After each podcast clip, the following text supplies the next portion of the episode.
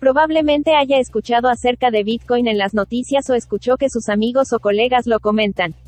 ¿Por qué el precio sigue cambiando? ¿Es Bitcoin una buena inversión? ¿Cómo es que tiene valor? ¿Por qué la gente sigue hablando de eso como si fuera a cambiar el mundo? El pequeño libro de Bitcoin cuenta la historia de lo que tiene de mal actualmente el dinero y por qué se inventó Bitcoin para proporcionar una alternativa al sistema actual. Describe en términos simples qué es Bitcoin, cómo funciona, por qué es valioso y cómo afecta la libertad individual y las oportunidades de las personas en todas partes, desde Nigeria hasta Filipinas, desde Venezuela hasta los Estados Unidos. Si desea obtener más información sobre esta nueva forma de dinero que continúa despertando interés y generando adopción en todo el mundo, este episodio es un buen lugar para empezar. La dominación estadounidense, europea y china se desvanecerá a medida que los países puedan liquidar las transacciones en Bitcoin, una verdadera moneda de reserva global en lugar de los dólares, euros o yuanes regionales. Los bancos estadounidenses, europeos y chinos perderán su influencia opresiva, ya que cada persona puede ser su propio banco, lo que permite un verdadero ahorro con el tiempo. Las compañías y bancos más pequeños, gracias a la naturaleza sin frontera de Bitcoin, podrán servir a clientes en todo el mundo y desplazarán a los gigantes arcaicos del pasado. Blockchain y criptos en español, un podcast de Juan Sebastián Landi donde locos, geeks, rebeldes y todos quienes desean aprender sobre blockchain y criptomonedas tienen un espacio para compartir. Amigos, bienvenidos a un episodio más de Blockchain y criptos en español. Este es el episodio número 51 y mm, el día de hoy tengo un tema interesante. Muchos de los episodios que más vistas han tenido son temas sencillos, a pesar que em, mucha de la gente que ha estado aquí es completamente experta en los temas que, en los temas que hemos conversado. Pero la mayoría de episodios que más eh, escuchas, que más clics han tenido han sido episodios muy sencillos de temas muy claves, como por ejemplo qué es blockchain o qué es Bitcoin, incluso los reviews de los libros, los resúmenes de los libros que hemos dado. Son muchos de los episodios que más vistas tienen, así que hay un libro interesante que quiero compartirles el día de hoy para ustedes, así que ese va a ser el episodio de hoy. Vamos a hacer un pequeño review del libro que se llama, vaya la redundancia, se llama El pequeño libro de Bitcoin. Así que empezamos con el episodio número 51 aquí en el podcast Blockchain y Criptos en español. Pero bien, antes de empezar quiero hablarles de uno de nuestros sponsors, de nuestros auspiciantes en este podcast y para la gente que está en, Ecuador le quiero comentar que la forma más fácil y más segura de conseguir criptomonedas en Ecuador es a través de nuestro cajero automático Bitcoin que se encuentra en la ciudad de Cuenca. Específicamente se encuentra en, en uno de los bares más conocidos de la ciudad que se llama La Cigal. Es un hostel, es un bar, es un restaurante en donde hay una gran congregación de gente de todo el mundo, es un punto de encuentro internacional, entonces ahí van a encontrar el, cajero automático, el único que funciona en, en, Ecuador y lo interesante es de que puedes comprar no solo Bitcoin, sino también vas a poder comprar otras criptomonedas como Litecoin, también puedes encontrar Dash y también Doge y otras criptomonedas que están publicadas en, en algunas ocasiones según lo que la gente nos va solicitando. Y, además de eso, es interesante que puedes comprar solamente con dinero en efectivo, pero también puedes eh, pagar los servicios de la Cigal en, en, Bitcoin. Entonces, si te consumes algo, no sé, una cerveza, te compras algún cóctel o algo de comer ahí, incluso para la renta de servicios dentro del hostel, puedes pagarlo con Bitcoin en la Lightning Network. Así que les invito a la gente que esté interesada en Ecuador de conseguir Bitcoin de una forma fácil y segura a que visiten la ciudad de Cuenca. Tienen el único cajero que funciona actualmente en, Ecuador y por qué no hacer uso de Bitcoin en, los servicios que ofrece este, uno de los bares más reconocidos y de más trayectoria en la ciudad de Cuenca, que es La Cigal. Así que bueno, sin más, empezamos con el podcast, con el episodio número 51. Miren, este libro es, tiene ya unos 3 años más o menos en el mercado, 3, 4 años pero recientemente, hace un año, los autores lo hicieron, lo publicaron de forma gratuita. Está disponible en formato PDF y para los que les interese, el libro está también en español. Así que en los recursos del podcast van a poder eh, descargarse el libro y poder leer. Es un libro que más o menos tiene 100 páginas, así que es una lectura muy fácil, no es para nada técnica, más que todo habla de los motivos por los que se creó Bitcoin, cómo funciona el dinero, el porqué de Bitcoin en comparación del dinero fiat y todo eso, problemas que tiene actualmente Bitcoin, lo que está resolviendo y lo que tiene que resolver. Así que es, un, es una lectura interesante, no es nada complicado. Y mm, dentro de los autores es importante mencionar que existe un latinoamericano entre uno de los autores de este libro. La gran mayoría son de Estados Unidos, también hay gente europea, hay gente que vive en África también, pero tienen una trayectoria interesante, muy interesante diría yo, todos ellos. Por ejemplo, uno de los autores es Timi Ajiboye, espero haber pronunciado bien su nombre. Entonces, ¿quién es Timi Ajiboye? Él es un desarrollador de software y emprendedor que reside en Lagos, Nigeria. Es cofundador y actualmente dirige Bycoins, que lo pueden buscar en internet, se llama bycoins.africa que es un portal de intercambio que permite a los africanos comprar y vender Bitcoin fácilmente con su moneda local. Pueden ver también su, perfil de Twitter, es arroba timigot. Les voy a dejar todos los, los perfiles y todos estos recursos aquí en la descripción del podcast. Entonces, él es uno de los autores. Otro autor es Luis Buenaventura, es cofundador de BloomX, eh, una startup en Filipinas que está llevando el intercambio de criptomonedas al mundo emergente. Eh, un autor y orador prolífico, también es el creador de CryptoPop.net, una iniciativa de arte que está volviendo las criptomonedas más accesibles al público en general. También pueden encontrarlo en Twitter como arroba HelloLuis. Y otro autor del libro es Alex Gladstein. ¿Quién es Alex Gladstein? Es director de estrategia de la Human Rights Foundation, una organización sin fines de lucro la cual promueve las libertades civiles y reta a los autoritarismos alrededor del mundo. También da conferencias sobre Bitcoin y gobernabilidad en la Singular University y ha escrito sobre la intersección de la tecnología y la libertad en medios como Times, CNN y la Bitcoin Magazine. Lo pueden encontrar en Twitter como arroba Gladstein. Em, otro autor es Lily Liu, es una empresaria y emprendedora, recientemente cofundadora y directora de finanzas de Earn.com, una plataforma que te permite ganar Bitcoin en tu tiempo libre la cual fue vendida a Coinbase en 2018. Recordemos que Coinbase es uno de los exchanges más grandes a nivel mundial.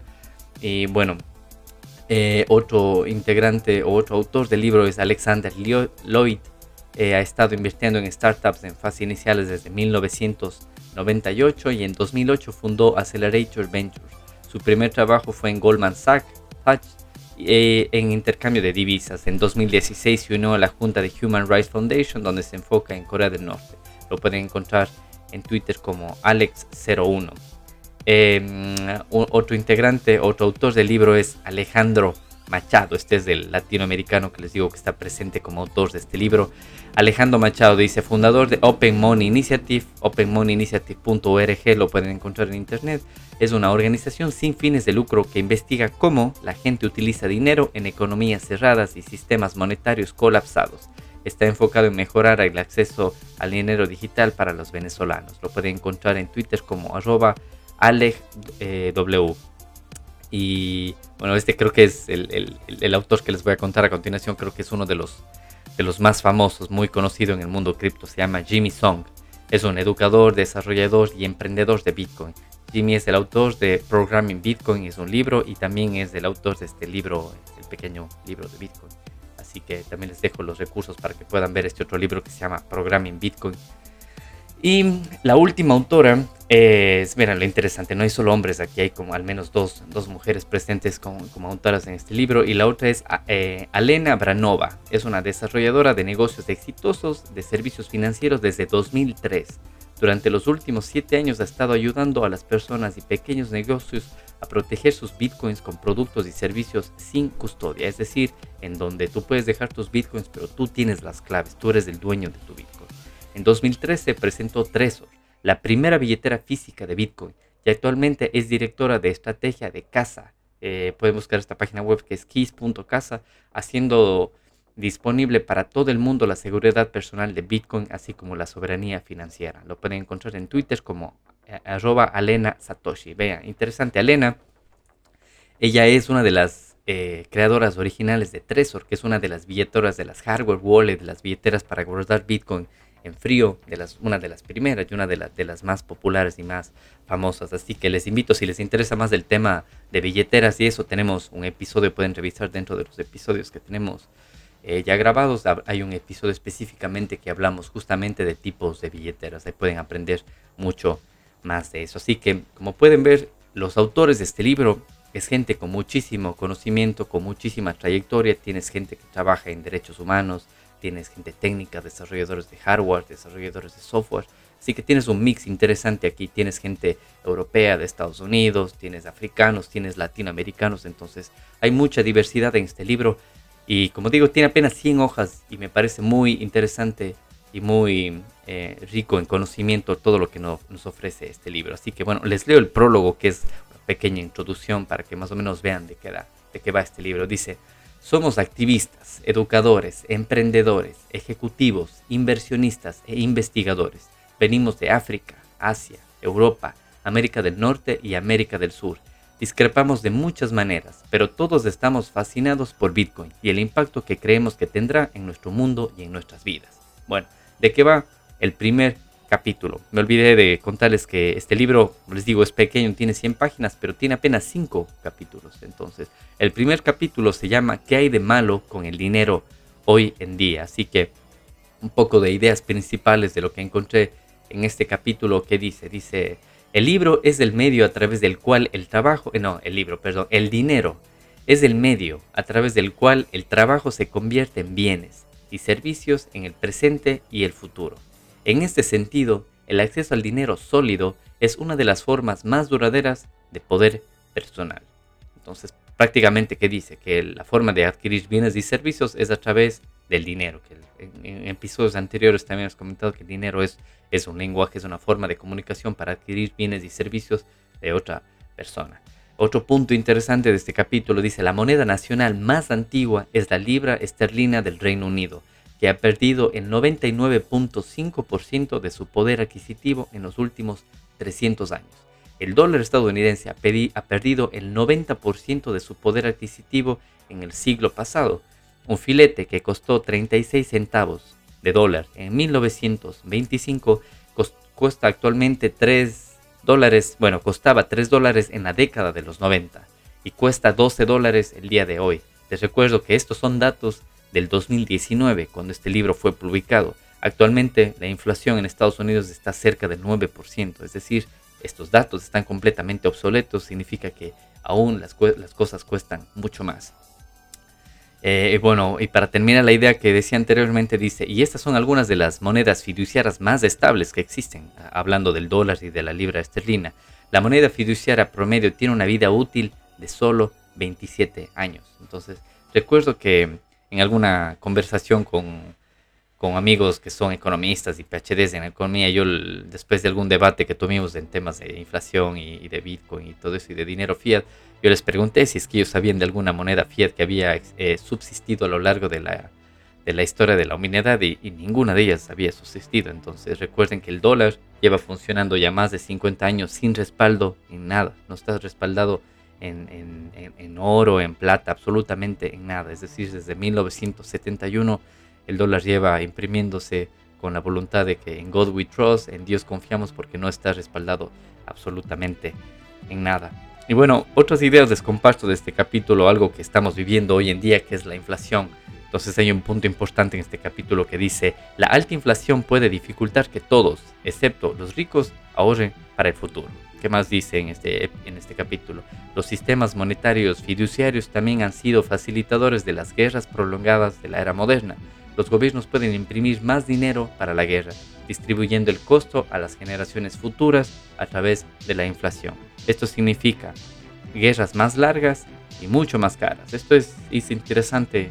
Vemos que actualmente lleva, eh, involucrados en, desde febrero, si no estoy mal, en el conflicto bélico que está ocurriendo en Europa del Este entre Rusia y Ucrania. Y Todas las guerras de las nuevas generaciones de estos nuevos milenios se han venido dando de esta forma, en donde se imprime dinero y se puede llevar un país a la guerra, mientras que antes se tenía que sacar ese oro y ese dinero de algún lugar, entonces se tenían que subir los impuestos a los, a, los aldeanos, por decirlo así, en las épocas de reyes, en donde ellos tenían que pagar más al, rey para poder llegar al, para, a originar una guerra, mientras que actualmente es tan fácil se prende la impresora, se pone a imprimir más billetes y vemos que ya van ni sé cuántos millones dándole en, entre comillas, ayuda bélica a tal país para que se defienda en esta guerra armada desde, digo, desde febrero más o menos que va. Entonces, este capítulo que se llama ¿Qué hay de malo con el dinero de hoy en día? Vamos viendo algunos puntos en los que habla que lo malo del sistema actual, por ejemplo, la inflación, lo que apoya guerras, eh, lo que hace que la moneda pierda valor desde, desde que son lanzadas, de que ninguna moneda ha subsistido el tiempo más o menos de vida de una, de una, una moneda. Entonces es, es, interesante esto de aquí. ¿Qué más habla en temas, en temas bélicos y esto de aquí para hacer un poco de historia? Y otro otro párrafo interesante que dice, cuando Alemania perdió, la única forma de pagar las enormes reparaciones fue imprimiendo aún más dinero. Para 1923, el marco alemán se despreció a una billonésima parte de su, anterior, de su valor anterior a la guerra, preparando el escenario para la Segunda Guerra Mundial. Recordemos que para los que no somos muy ávidos de historia, pero ya haber estado acá viviendo en Europa algún tiempo me, he involucrado un poco más en la historia, Alemania perdió la Primera Guerra Mundial, entonces como compensación a lo que perdió tuvo que pagar a los países que, ganaron. Entonces ahí es, ahí es donde viene este, este párrafo que dice que tuvo que imprimir más dinero. Entonces para, 2000, para 1923 tu moneda estuvo completamente devaluada. Y bueno, otro, otro párrafo interesante dice, otra cuestión del sistema monetario moderno es que puede ser extremadamente difícil mover dinero entre diferentes naciones del mundo. Esto es completamente cierto, es completamente, es prácticamente imposible mover cantidades pequeñas y ni se diga cantidades grandes, es mucho más difícil de un país a otro moverlo entre fronteras si no están incluso en el mismo continente, es prácticamente imposible y buena suerte la gente que, que puede hacer eso. Y vale recalcar que a los que quieran hacer esto, a, través de bancos o de servicios de, remesas y todo eso, tienes que dar tu información personal, tienes que demostrar de dónde viene el dinero, tienes que demostrar que no sé, que no eres terrorista o familiar de algún grupo de Al Qaeda o este tipo de cosas para que te permita mover un poco de dinero de un país a otro y entre medio vienen las comisiones. Si querías enviar, no sé, 100 dólares, terminas recibiendo al otro lado 80, 70, dependiendo al país al que puedas enviar. Y si es que la empresa a la que tú estás enviando tiene la buena voluntad de tener una oficina en ese país, tendrás la oportunidad de retirarlo. Caso contrario, tienes muchísimas más limitaciones. Así que hemos visto muchos puntos interesantes de qué está mal con el sistema actual. Entonces, les he leído, no sé, cinco o seis puntos principales. Entonces, para, terminar con este capítulo de qué está mal con el sistema, hay un punto, hay un párrafo que habla de, las crisis financieras. ¿Y qué dice este párrafo? Dice, después de su crisis financiera de 2015, a los ciudadanos griegos se les restringió retirar más de 60 euros por día de sus cuentas bancarias. Un claro recordatorio de que no controlaban su dinero. Esto lo hemos visto no solamente en en, Europa, lo hemos visto en países africanos, lo hemos visto en países latinoamericanos también. En, Ecuador esto nos sucedió en el año del 99, entre el 99 y el 2000 también, cuando cambiamos de moneda, se llegó a devaluar tanta nuestra moneda que prácticamente todos los ahorros de la gente en ese entonces se quedaron en los bancos y no pudieron retirar. Así que recuerden, tenemos un episodio también en el podcast interesante que habla de el dinero que está en el banco no es tu dinero y les cuento una experiencia que que viví el año anterior, o sea, no es hace mucho tiempo, fue el año anterior, o hace dos años, no, sé el año anterior, estoy seguro, fue en, uno de los países más, en una de las potencias europeas, que fue en, Alemania. Entonces ahí les cuento la historia de cómo el dinero en el banco no pudo ser retirado y, esta, y esta persona tuvo que, que, que buscar de otra forma cómo sobrevivir ese fin de, semana. Así que, bueno, ese es el, el, capítulo número uno que habla de qué hay de malo con el dinero de hoy en día. Así que vamos con el capítulo número 2, que es el capítulo que habla específicamente de Bitcoin, que dice, ¿qué es Bitcoin? Entonces, em, este es uno de los capítulos más interesantes porque ya les digo, este libro está redactado por técnicos, por ingenieros, por inversores, por gente que trabaja en recursos humanos. Entonces, me parece súper interesante que todos ellos dan su punto de vista para explicar qué es Bitcoin. Así que en resumen les tengo seis puntos principales de este capítulo para resumir qué es Bitcoin. Entonces, eh, como punto número uno dice, Bitcoin es un avance significativo de ingeniería que ofrece una nueva alternativa al sistema financiero existente. Punto número 2 dice, Bitcoin es dinero digital que es fácil de, de transar en todo el mundo, dado que se liquida en minutos en lugar de días. Punto número 3.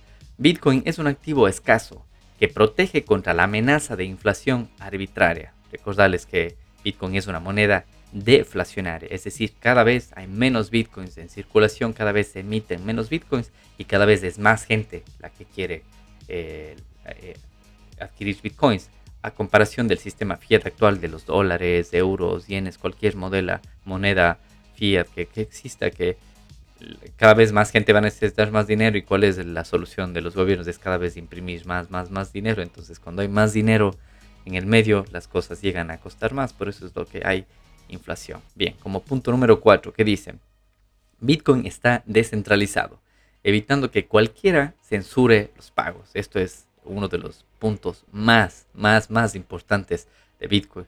Recuerdo que cada vez que alguien me pregunta o, hay conversaciones de Bitcoin, mucha gente me dice, pero Bitcoin no está controlado por nadie, nadie controla Bitcoin, no está, no sé, respaldado por un banco central o este tipo de cosas. Y eso en sí no es un defecto de Bitcoin, ese es el feature o la característica principal de Bitcoin.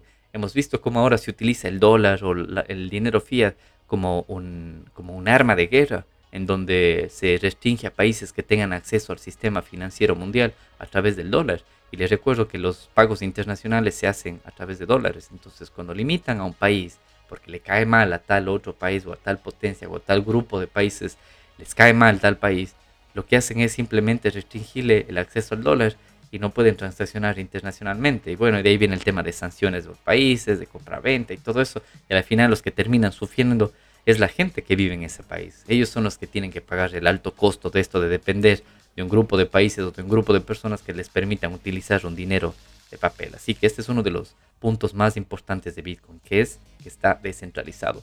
El punto número 5 dice, Bitcoin es el único dinero descentralizado y digitalmente escaso en el mundo, ¿verdad? Porque no hay nada más escaso hablando en temas de dinero que, Bitcoin, como les conté. Hay cada vez menos. Al momento, cada 10 minutos se emiten 6.25 Bitcoins. Em, y esto en el 2024 que va a ocurrir el halving, que se denomine como la reducción a la mitad. En el 2024, sí, 2024 si no estoy mal, más o menos entre mayo y junio, va a pasar a emitirse 3.25 bitcoins o 3.12 bitcoins, algo así. Y así sucesivamente, cada cuatro años se reduce a la mitad. Entonces, como les digo, hay cada vez más gente queriendo bitcoins y cada vez hay menos bitcoin en circulación. Y como último punto de este capítulo que se denomina ¿qué es bitcoin? El punto número 6 dice, Bitcoin tiene el potencial de volcar el orden monetario mundial y lo vemos que lo está haciendo. Hay cada vez más gente, más países, eh, adquiriendo Bitcoin y cada vez más preocupación por otros gobiernos, más eh, vemos que quieren regularlo, que dicen que no sé, que todo, que Bitcoin es el diablo, que Bitcoin es solo para narcotraficantes, bla, bla, bla, bla, porque a la final les va a dejar sin trabajo a los bancos y a los bancos a los bancos centrales, incluso va a volver obsoleto a los gobiernos. Yo creo que este es un punto importante para recalcar que así como ocurrió en, en la Revolución Francesa, en donde se separó la iglesia del Estado, porque recordemos que hasta antes de eso eh, la iglesia era la que estaba a cargo del Estado, formaba parte del Estado, en donde la iglesia tomaba decisiones y más que todo, para ser específicos, era la iglesia católica. Es decir, que si tú eras de otra religión, no tenías ni voz ni voto en ese gobierno y solo la iglesia católica era la que imponía las, las condiciones. Entonces, en la Revolución Francesa se separó la iglesia del Estado. Entonces, lo mismo debería ocurrir ahora entre el el Estado y el dinero. El Estado debería enfocarse en dar servicios y protección a los ciudadanos y, los ciudadanos deberíamos transaccionar con una moneda que es emitida por nuestra parte, ¿no? es del dinero de la gente Bitcoin. Así que más bien los gobiernos deberían como atraer a la gente o darles beneficios para que aposten con Bitcoin a, a la comunidad. Así que interesante este segundo capítulo de el pequeño libro de Bitcoin que se llama ¿Qué es Bitcoin? Aquí solo les he leído seis puntos interesantes, pero les invito a que lean el libro y este capítulo completo porque es muy muy interesante. Hay ideas muy locas, ya digo, de todos estos personajes que redactan el libro, que tienes de, todo. Tienes inversionistas, gente técnica, gente de recursos humanos, de eh, derechos humanos que trabaja aquí, así que es súper interesante este capítulo. Así que, bueno, el capítulo número 3 habla de el precio y la volatilidad de Bitcoin, que como hemos visto en los últimos meses, el precio de Bitcoin, la volatilidad que ha tenido ha sido una de las más grandes, si no estoy equivocado, en sus últimos 12 o 13 años que lleva Bitcoin funcionando. Así que es importante hablar de esto de aquí, porque mucha gente todavía se guía por el, por el precio de Bitcoin más que por la utilidad o por el concepto en sí que tiene Bitcoin. Así que bueno, ¿qué habla este, este capítulo sobre el precio y la volatilidad de Bitcoin? Bueno, uno de los primeros párrafos o los primeros temas interesantes que encontré es que dice que existen tres perspectivas largo, mediano y corto plazo. A largo plazo es probable que más personas encuentren atractivo Bitcoin porque los gobiernos no pueden imprimir más de la misma o censurar las transacciones de Bitcoin y porque es difícil de confiscar. Recordemos que actualmente si tienes dinero en un banco te pueden confiscar o el banco te bloquea o te congela la cuenta y ya está, y hasta que tú pidas de explicación y todo ese tipo de cosas, ahí está el dinero, no puedes moverlo Mientras que Bitcoin, si lo tienes tú en tu billetera con tus propias llaves, no te lo pueden confiscar. Tendrías tú que darles voluntariamente las llaves o las palabras claves al, gobierno o a quien quiera confiscarte el Bitcoin para que te lo quiten, pero de otra manera no te lo pueden confiscar. ¿Cómo más te lo pueden confiscar Bitcoin es si es que lo tienes en, en un exchange. Entonces recordemos que si lo tienes en un exchange el dinero no es tuyo, está prácticamente ahí a a servicio del exchange y algún gobierno puede obligar al exchange a que te confisque eso y te quedas sin tus bitcoins. Así que esto es importante, que a largo plazo es prácticamente difícil confiscar.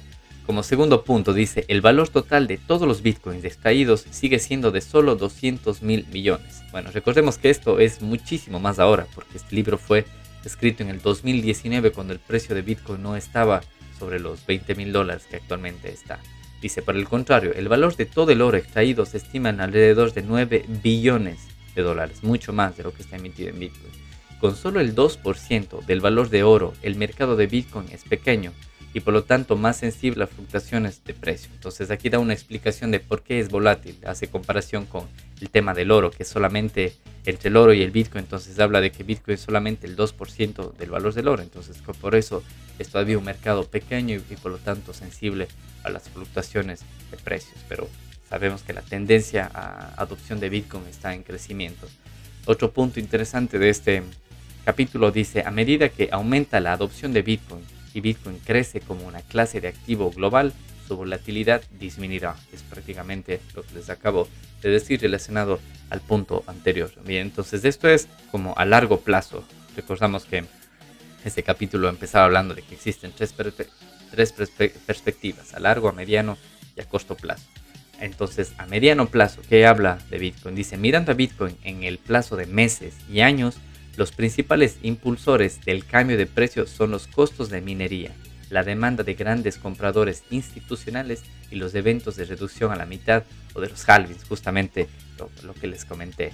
Y en el corto plazo que habla, dice, no tener autoridad central tiene un efecto secundario importante, ¿cuál es? La volatilidad. Esto es justamente en el corto plazo, en el tema de días, de semanas o de meses. Así que para los que están interesados en el tema de Bitcoin o para los que quieren encontrar más respuestas del tema de volatilidad o el precio de Bitcoin, les invito a que lean el libro específicamente en el capítulo número 3 que habla del precio y la volatilidad de Bitcoin. Así que bueno, ya estamos ya en el episodio, en el episodio, en el capítulo número 4 que habla por qué es importante Bitcoin para los derechos humanos. Pero antes de continuar con este capítulo, quiero invitarles a la gente que, nos sigue a que compartan los episodios que más interesantes les haya parecido con la gente que, creen que, les, que les va a servir. Y también les invito a que nos sigan en nuestro canal de Telegram. Nos pueden encontrar como blockchain y criptos en español. También nos encuentran en YouTube y en prácticamente todas las plataformas de podcasting.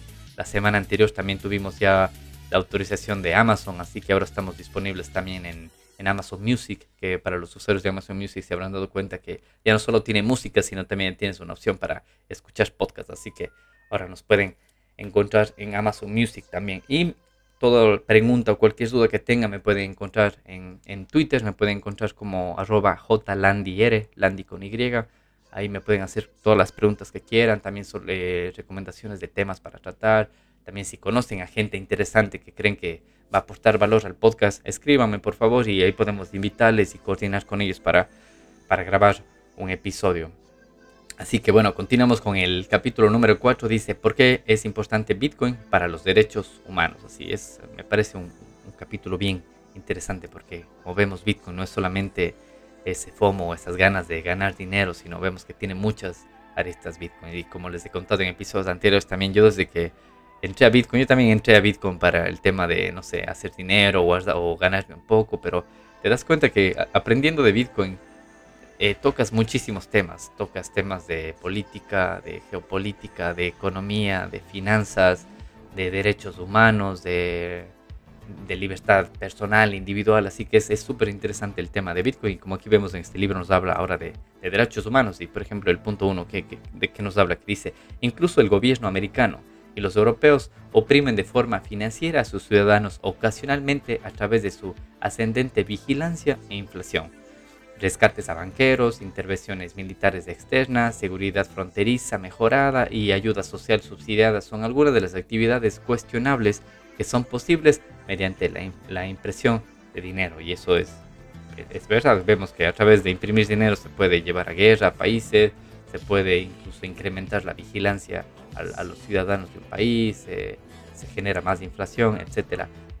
¿Qué más habla este episodio? Dice, cuando un dictador congela la cuenta bancaria de un grupo de derechos humanos, o cuando las sanciones a un país castigan a las personas por crímenes que han cometido sus jerarcas no electos, Bitcoin puede ser una salida. En episodios anteriores también hablamos, tenemos justo un episodio en el que hablamos cómo Bitcoin salvó a, la familia, también hablamos de Bitcoin cómo ayudó a, a desarrolladores de software de Ucrania a oír con, sus, con, con, su, con su riqueza, no con sus pertenencias prácticamente, sino con su riqueza en, en una hardware wallet con, con, Bitcoin, porque el tema de la guerra era imposible, los bancos estaban cerrados, así que como ven este episodio, este episodio, perdón, este capítulo habla de esas cosas. ¿Qué más habla? Dice, Bitcoin sienta las bases para un mundo en el cual los regímenes y corporaciones tienen menos control y en el cual las personas tienen más libertad y elección individual. Como les digo, el Bitcoin suyo. Mientras ustedes mantengan las claves privadas, es suyo Bitcoin. Nadie les puede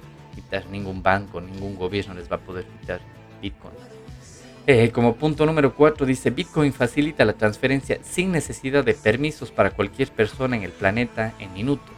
El receptor no necesita tener ni siquiera una cuenta bancaria o identificación oficial, solamente acceso a Internet. Este es uno de los puntos también muy interesantes como ciudadanos del mundo, como gente que vivimos en Internet, como generación Z, Y, millennials, eh, y todos ellos que ya prácticamente vivimos en Internet, esto es lo que necesitamos, solamente acceso a Internet y podemos mover nuestra pertenencia digital, que en este caso sería Bitcoin. Bueno, como punto número 5 que habla, dice, mientras menos se disemine y se comparta la información asociada a la identidad entre empresas y gobiernos, más fácil se volverá a vigilar, manipular y controlar a las personas. Nuevamente, aquí habla de corporaciones y de gobiernos que ellos tienen acceso a nuestra información, entonces podrán vigilar, manipular y controlar a las personas.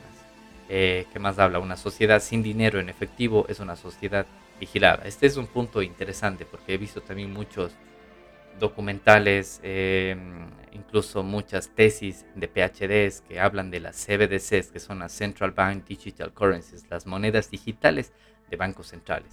Y he visto ya muchos, eh, incluso charlas de gobiernos aquí en Europa, en Latinoamérica no todavía, pero es cuestión de tiempo que también se dé eso, en donde hablan de que mm, ponían como pretexto incluso el COVID, de que para evitar el dinero en efectivo que se transmite la, la, la, enfermedad se tendría que digitalizar completamente todo el dinero y todo eso. Entonces, este punto dice, una sociedad sin dinero en efectivo es una sociedad vigilada. ¿A qué se refiere esto? Que las monedas digitales de bancos centrales van a ser totalmente programables, en donde ellos van a saber qué persona tiene, cuánto dinero tiene, a quién le estás enviando, cuándo le estás enviando, qué estás comprando, qué no estás comprando. E incluso te pueden limitar, como ya lo hacen actualmente en China con el yuan digital, donde si tienes tal ranking o tal nivel de puntos como buen o mal ciudadano, te permiten comprar, no sé, pasajes de avión, te permiten comprar eh, licor o tabaco, o si pueden decir, ah, no, el tabaco te hace mal, no puedes comprar tabaco, o no puedes enviar dinero a tal persona, no puedes pagar en tal lugar porque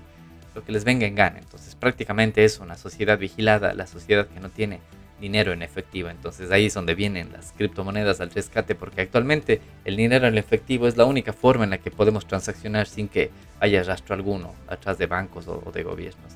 Y bueno, para ir terminando con este capítulo, uno de los últimos puntos que tengo dice, en el futuro próximo, cuando se compre algo en línea, comprar un billete de autobús o de metro, suscribirse a revistas políticas o podcasts, las personas no tendrán que revelar su identidad al efectuar pagos. Esto también es algo súper interesante, donde al tú tener tu billetera digital con tus propias claves, no tienes que revelar qué persona eres, sino simplemente confirmar la transacción o demostrar que tú tienes las claves y firmas la transacción para que se envíe tal cantidad de bitcoins o lo que necesites enviar.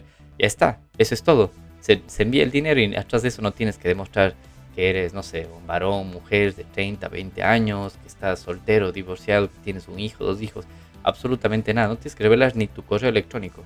Simplemente con demostrar que eres el dueño, que tienes acceso a las claves privadas para firmar la transacción, eso es todo. Has enviado un pago y ya está.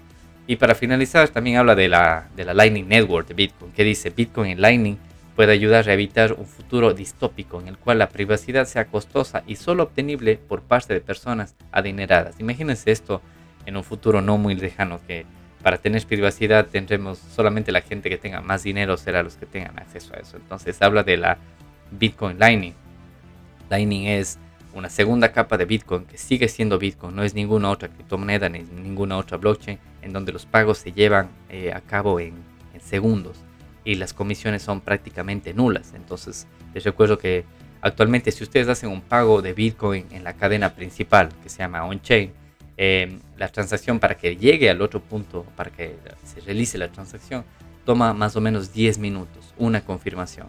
Entonces, Bitcoin en la primera capa como sistema de pago rápido no es tan efectivo, pero sirve como reserva de valor y es la base para que funcione Lightning. Lightning funciona sobre un sistema, sobre la red de computadoras que más grande y más descentralizada que funciona actualmente. Entonces ahí es donde viene Lightning como segunda capa en donde eh, hace que los pagos se realicen rapidísimo. Y les comento que en, en la Cigal, en la ciudad de Cuenca, en Ecuador, donde tenemos instalado el cajero Bitcoin, Em, ustedes pueden comprar Bitcoin directamente y enviarlo directamente a su billetera Lightning, en donde pueden hacer los pagos en, el barrio, en la Cigal, con Lightning. Entonces los pagos son inmediatos y, se, ahorran el, tipo, el tiempo de esperar 10 minutos o, de pagar comisiones altas. Eh, digo, aquí las comisiones en Lightning son prácticamente nulas, son centavos que se pagan.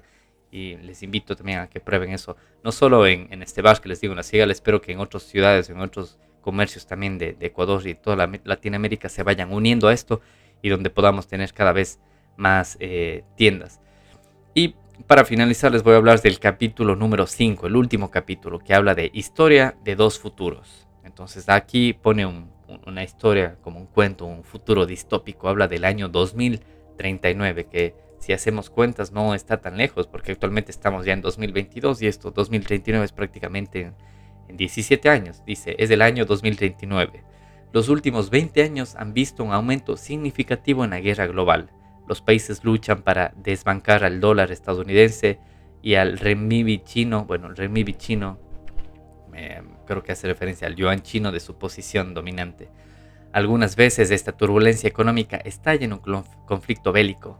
Los países ricos sufren, sufren un declive político y una recesión económica insoluble, mientras que los países pobres se ciernen cerca del colapso total a medida que las sucesivas crisis económicas consolidan la riqueza y el poder de los poderes centrales y estatales corporativos.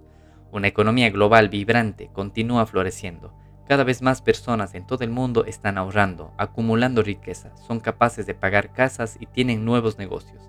Los emprendedores de lo que solían llamarse países del tercer mundo están impulsando la innovación en la economía global Cambiarse de jurisdicción es más fácil que nunca. Esto habla a cambiarse de país, a vivir en otro país. Los gobiernos compiten eh, puesto que los ciudadanos eligen dónde quieren vivir, trabajar y pagar impuestos. Los impuestos sobre la renta disminuyen, mientras que la calidad de la infraestructura, los servicios y las escuelas aumentan como resultado de la competencia global. Los gobiernos se han visto obligados a pasar del control a la competencia, los individuos son más libres que nunca. Bitcoin tiene el potencial de separar dinero y Estado.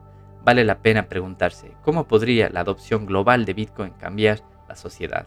Entonces, no sé, ¿qué les parece esta historia distópica del 2039 que vemos que no está tan lejos de la realidad? Porque actualmente vemos que ya hay conflictos bélicos entre países, el tema de competencia entre eh, monedas fiat, del dólar queriendo competir contra el, el yuan chino que ya es digital, eh, contra, vimos que recientemente este rublo llegó a estabilizarse y a costar más de lo que costaba anteriormente en comparación al dólar por el tema de que ahora les están obligando a que si quieren petróleo a los países como enemistosos a los que les han puesto restricciones a, Rusia les obligan a que paguen por sus recursos naturales en, rublos. Entonces vemos que no está tan alejado de la realidad este futuro distópico de aquí a 17 años, donde vemos cómo los gobiernos tratan de controlar más a la gente y donde vemos eh, que habla de los emprendedores de los llamados países tercermundistas, que son los que están impulsando esta innovación en la, economía global. Y vemos que los países latinoamericanos que más adopción de criptomonedas tienen y los que más, no solamente eh, adopción, sino innovación en creación de empresas y todo eso en Latinoamérica, son Brasil, Argentina, vemos también Colombia que tiene regulaciones muy avanzadas y no se queda atrás El Salvador, que vemos que es el único país latinoamericano que utiliza Bitcoin como moneda legal de curso. Y creo que esta semana vi que el, balance de, de, Bitcoin de El Salvador, supuestamente por los tweets que ha que ha puesto el presidente Nayib Bukele tienen más de 2.000 bitcoins, imagínense, tienen más de 2.000 bitcoins en las reservas del Salvador. Y el resto de países sudamericanos tienen cero, al menos eso es lo que han dicho sus gobernantes, no tienen ni uno, El Salvador tiene 2.000, imagínense.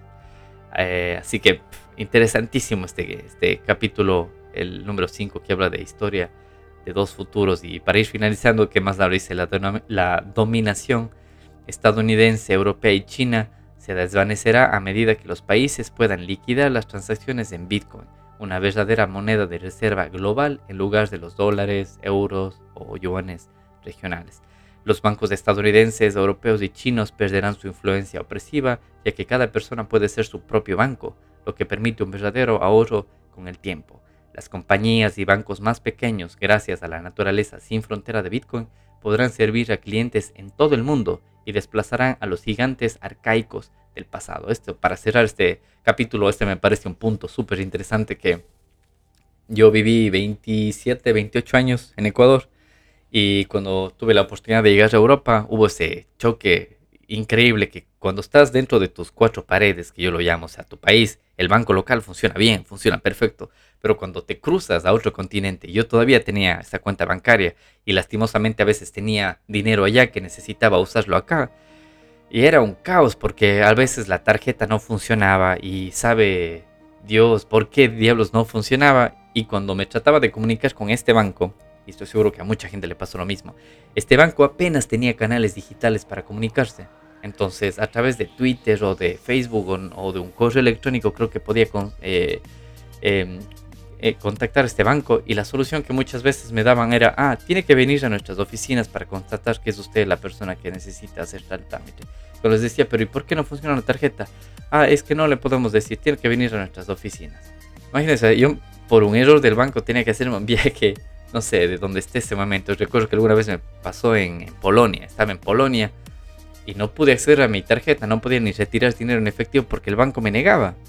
Y un caos, o sea, me ha pasado muchísimas cosas, incluso el tema de retirar dinero, a veces el banco te limitaba, no sé, a 200, 400 o 500 dólares por día o por semana, así es un tema de, de completamente absurdo cuando alguien como yo, ya un nativo digital, un ingeniero en software, alguien que está en internet y desarrollando software todos los días, esto le parece completamente obsoleto, absurdo, o sea, que no tenía ni un canal digital para solucionar el problema, ese tipo de cosas.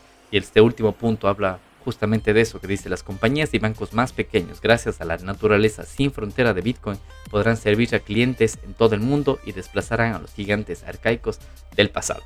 Así que, bueno, de ahí viene al final de este libro una sección de preguntas y respuestas, y una sección de recursos adicionales que les invito a que, lean el libro para que vean todas estas preguntas y respuestas y recursos adicionales que tiene, porque me parece un libro interesantísimo, apenas 100 hojas, y donde van a aprender muchísimo de Bitcoin, de muchísimos ángulos, temas financieros, sociales, eh, historia. Es súper, súper interesante. Temas técnicos, ya les digo, no tan técnicos, que me parece muy fácil de entender. Y bueno, no sé qué, qué, les pareció este episodio, este resumen del pequeño libro de Bitcoin, más o menos de menos de una hora, 45, 50 minutos, más o menos, me parece una lectura light, 100 hojas que se las pueden leer, no sé, dependiendo su nivel de lectura y su tiempo libre que tengan en una semana, así máximo en un mes, se acaban de leer este libro, o sea, yo creo que hasta mucho en un mes se acaban de leer.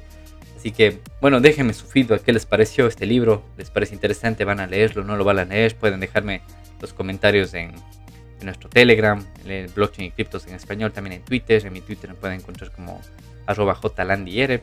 Y antes de terminar, eh, quería también preguntarles a ustedes, a los que escuchan este episodio, si conocen de alguna tarjeta de débito que funcione con criptomonedas, es decir, donde tú depositas eh, criptomonedas en, la cuenta de esta tarjeta y de ahí puedes viajar por todo el mundo utilizando la tarjeta para pagar en, los comercios. Eh, bueno, yo sé de algunas, ya me he puesto en contacto con alguna de ellas porque vi que algunas de ellas están como que basadas en tales países y no sé si te permiten eh, registrarte siendo de otro país o con un documento de otro país. Eso es lo que quiero saber. Eh, más que todo para, para, saber si funciona en algún país latinoamericano. Eso es lo que me interesa. Así que a los que sepan, les, les agradezco muchísimo que me lo hagan saber a través del Twitter o a través del, del Telegram. Y bueno, sin más, les agradezco mucho. Este ha sido el episodio número 51 de Blockchain y Criptos en Español. Y nos vemos y nos escuchamos en el próximo episodio. Chao. Si te ha gustado este podcast o si quieres más información al respecto, no olvides suscribirte y seguirnos en nuestro canal de Telegram, Blockchain y Criptos en Español, donde publicamos todos los nuevos episodios. El presente podcast no supone asesoramiento financiero de ningún tipo, sino simplemente la opinión de sus participantes. Antes de invertir en criptomonedas, realiza tu propia investigación.